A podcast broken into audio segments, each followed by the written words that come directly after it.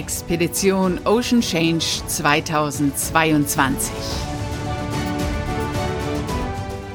Mit Arvid Fuchs in den nördlichen Nordatlantik.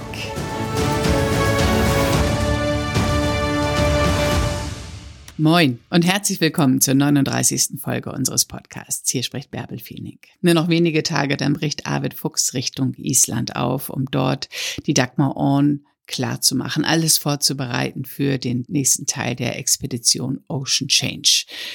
Mitte Juni will er ja ab Reykjavik in See stechen.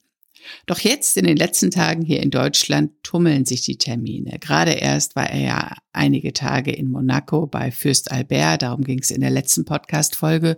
Und diese Woche Freitag, am 27. Mai, findet am Brandenburger Tor in Berlin eine Demonstration für die Antarktis statt. Und auch wenn Arvid dort nicht persönlich auftreten kann, gehören Antarktis und Arvid einfach zusammen. Moin Arvid. Moin Bärbel. Am Freitag findet in Berlin eine große Demo für die Antarktis statt. Und Antarktis verbindet ja irgendwie jeder auch gleich mit deinem Namen. Bist du auch dort? Ja, ich kann leider physisch nicht vor Ort sein. Gedanklich und mit Kopf bin ich da und ich wäre auch gerne vor Ort gewesen, aber es geht terminlich so kurz vom Start zur Expedition nicht. Aber ich habe immerhin eine kurze Videobotschaft dort äh, hinschicken können, die auch wohl am Brandenburger Tor gezeigt werden soll. Aber in Gedanken bin ich sicher dabei. Warum findet so eine große Demonstration für die Antarktis statt? In Berlin? Ja, Organisiert wird das ganze Jahr von der Antarctic and Southern Ocean Coalition, so nennt sie sich, die ASOC. Und äh, das ist so eine Koalition aus äh, ja, verschiedenen Umweltschutzgruppierungen. Auch Fridays for Future ist dabei und äh, die findet deshalb statt, weil in Berlin ein Treffen der sogenannten Antarktis-Konsultativstaaten stattfindet. Die findet eigentlich einmal im Jahr statt in verschiedenen Ländern jeweils. Und äh, dort treffen sich die Konsultativstaaten. Ich sage gleich, was das im Einzelnen bedeutet. Äh, und darum geht es letztendlich um Weichenstellungen für die Zukunft der Antarktis, für Schutzgebiete.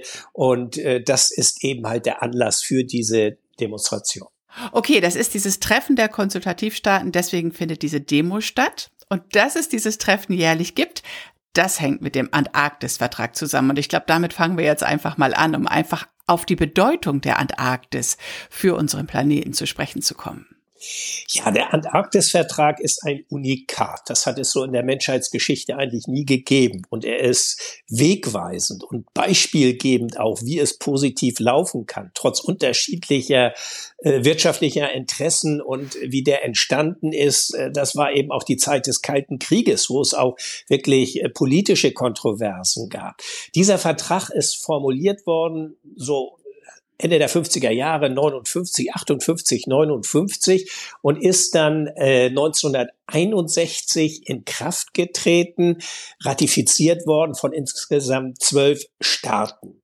Und die zwölf Staaten, die das unterzeichnet haben, das waren letztendlich die sogenannten Konsultativstaaten. Konsultativstaat ist man dann, wenn man ganzjährig quasi eine Forschungsstation dort betreibt und äh, also ausschließlich Wissenschaft betreibt. Und dieser Vertrag äh, schreibt eben fest, dass die Antarktis nicht etwa wirtschaftlich ausgebeutet werden darf, sie darf schon gar nicht militärisch irgendwie genutzt werden, sondern sie gehört, das kann man so explizit sagen, der Wissenschaft. Und alles andere ist eigentlich unter Schutz gestellt. Und das ist wirklich etwas, was man sich auf die nördliche Hemisphäre übertragen auch wünschen würde, aber das lässt sich leider nicht wiederholen. Und inzwischen ist die Zahl der Konsultativmitgliedstaaten, ich glaube auf 27, 27, mhm. 28, ich glaube 27 sind es angestiegen und man trifft sich jährlich, um eben halt äh, darüber zu diskutieren. Und dieser Vertrag stand im Grunde genommen so Ende der 80er Jahre wieder ein wenig zur Disposition und einige Nationen wollten eben halt äh, auch ja territoriale Ansprüche wahrnehmen. Ähm, aber der Vertrag sieht eigentlich vor, dass die territorialen Ansprüche, die beispielsweise Chile und Argentinien, Großbritannien und andere dort äh, für sich reklamieren, dass die ruhen. Sie werden nicht äh, komplett irgendwie abgewiesen, sondern sie ruhen. Aber im Vertrag steht auch, dass keine neuen Ansprüche äh, formuliert werden dürfen. So, und äh, dann gab's äh, 1990, äh, 91 muss das gewesen sein, das sogenannte Protokoll von Madrid, wo eben halt äh, ja diese Fortführung definiert wurde. Und nun läuft das Ganze weiter und man trifft sich und man versucht natürlich auch äh, dieses dieses Riesenareal. Das ist ein Kontinent, der einzigartig in seiner Zusammensetzung ist und er ist weitgehend in seinem Original-Urzustand. Aber auch dort sieht man natürlich die Auswirkungen des Klimawandels. Und äh, das ist natürlich etwas, was man auch von der Antarktis nicht fernhalten kann. Aber ansonsten ist es äh, eben halt ein, ein Naturareal, was wirklich in seiner Ursprünglichkeit einzigartig ist und das trotz seiner Abgeschiedenheit natürlich eine große Bedeutung für das gesamte Weltgeschehen hat, so kann man es formulieren. Welche Bedeutung hat die Antarktis für den Klimawandel, diese riesigen Eismassen, die dort sind? Also nur um einmal einen Eindruck zu geben, wie viel Eis dort lagert. Das ist ja Süßwassereis. Das ist ja ein Kontinent. Der Südpol liegt ja anders als der Nordpol, der ja in einem Meer liegt, im arktischen Ozean liegt der Südpol in etwa 3000 Metern Höhe mitten auf einem eisigen Hochplateau. Und es lagert in der Antarktis, die ist ja weit größer als Europa zusammengenommen. Es lagern dort solche gewaltigen Mengen an Eis, würde das schmelzen, würde der Weltmeeresspiegel um 60 Meter Meter etwa steigen. Ähm, das, das sind unglaubliche Dimensionen, die man sich äh, gar nicht so vorstellen kann. Aber das ist dieses äh, riesige Reservoir. Und ähm, äh, darüber hinaus es ist der kälteste Kontinent, es ist der einsamste Kontinent, es hat nie eine indigene Bevölkerung dort gegeben, es ist der windigste Kontinent, der stürmischste Kontinent mit einem stürmischen Ozean, den südlichen Ozean, äh, der ihn umgibt quasi. Und dieser Ozean, das ist natürlich äh, Lebensraum für unglaubliche Tiergattung, also für eine Biodiversität, für eine Vielzahl des Lebens dort. Und das spielt eine ganz wichtige Rolle. Also man glaubt immer so, diese, diese eisige Einöde, die ist, ist lebensfeindlich und, und äh, für menschliche Dimension ist sie das auch, aber eben nicht für bestimmte Lebewesen und Gattungen. Und äh, insofern äh, ist es hier eben ein ganz sensibles Ökosystem. Wenn man dort ein kleines Glied aus der Kette herausnimmt, dann kann eben die ganze Nahrungskette in sich zusammenbrechen. Stichwort Krill, das ist so etwas, diese kleinen Minikrebse, die dort ja auch gefischt werden. Wenn die weg sind, dann bricht eben halt eine ganze Nahrungskette zusammen. Und deshalb ist es so wichtig. Und das ist bisschen auch die Intention ähm, von dieser Demo, die darauf hinweisen möchte und was auch wohl in äh, dieser Sitzung der Konsultativstaaten besprochen wird, dass man weitere Meeresschutzgebiete ausweist, die quasi unter Schutz stellt, dass dort keine Fischerei und dergleichen stattfinden darf. Das Südpolarmeer ist auch ein großer CO2-Speicher, ne?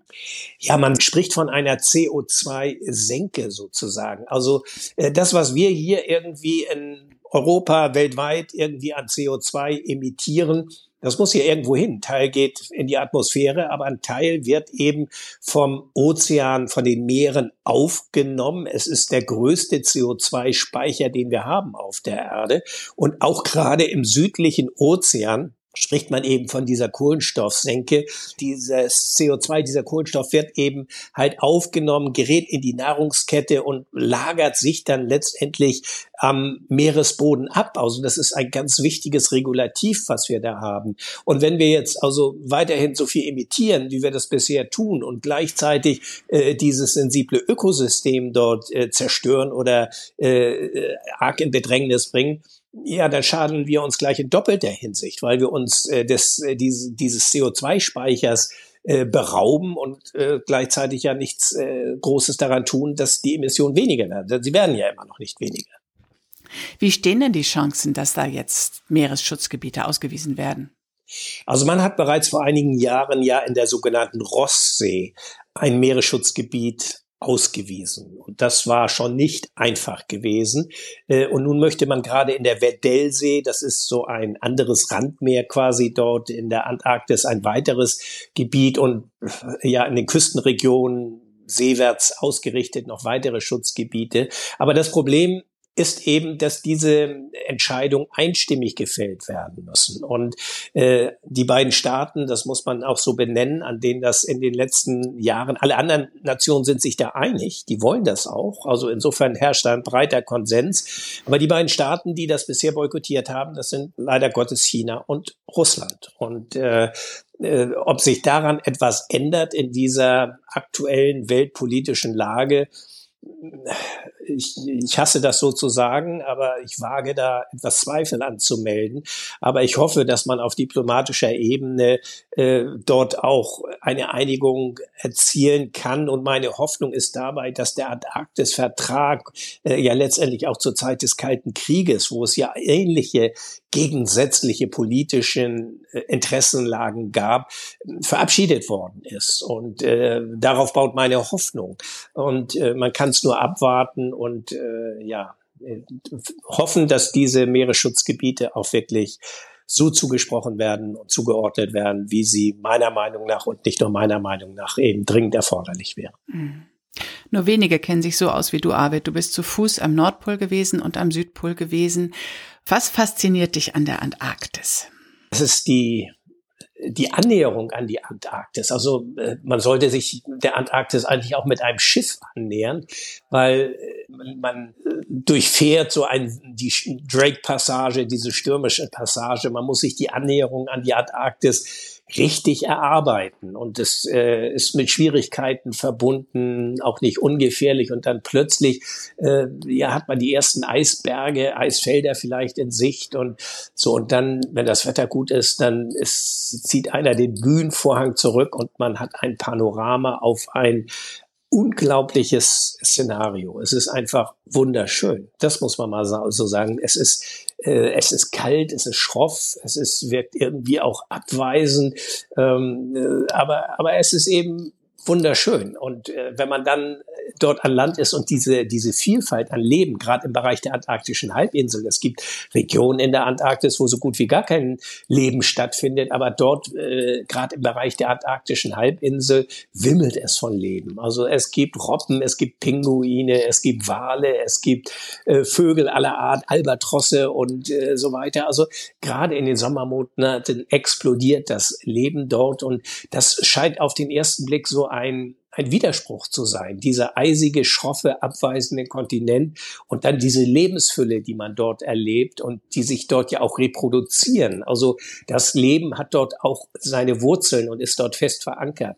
Und wenn man dann aber ins Inland hineingeht, so wie wir damals zum Südpol, ja, dann ist das vergleichbar, als wenn man auf einem ja, riesigen zugefrorenen Meer unterwegs ist, äh, was mir als Seemann sehr entgegenkommt. Also ich fühle mich auch auf dem Inlandeis der Antarktis schon irgendwie zu Hause und äh, ja bewundere einfach diese diese Unversehrtheit dieses Kontinents, wie wie ich ihn eben auch erleben durfte. Spricht doch alles dafür, am Freitag in Berlin zur Demo zu gehen. Ja, ich kann da nur jeden zu auffordern, das zu tun. Also es geht ja nicht nur um einen Kontinent, der auf der Südhalbkugel liegt, sondern äh, die Welt wird enger. Und äh, deshalb äh, ist es wichtig, dass wir alles tun, um die Ressourcen und äh, die Natur im Sinne der Vielfältigkeit und, und, und des äh, Naturschutzes äh, zu unterstützen. Denn die Natur braucht uns, glaube ich, gerade in dieser Phase. Danke, Arvid. Sehr gerne. Bleibt mir noch einmal zu sagen, wann und wo die Demonstration stattfindet. Am Freitag, 27. Mai von 12 bis 14 Uhr direkt am Brandenburger Tor in Berlin. Und hier geht's dann bald weiter mit den letzten Vorbereitungen für die Expedition. Liebe Grüße.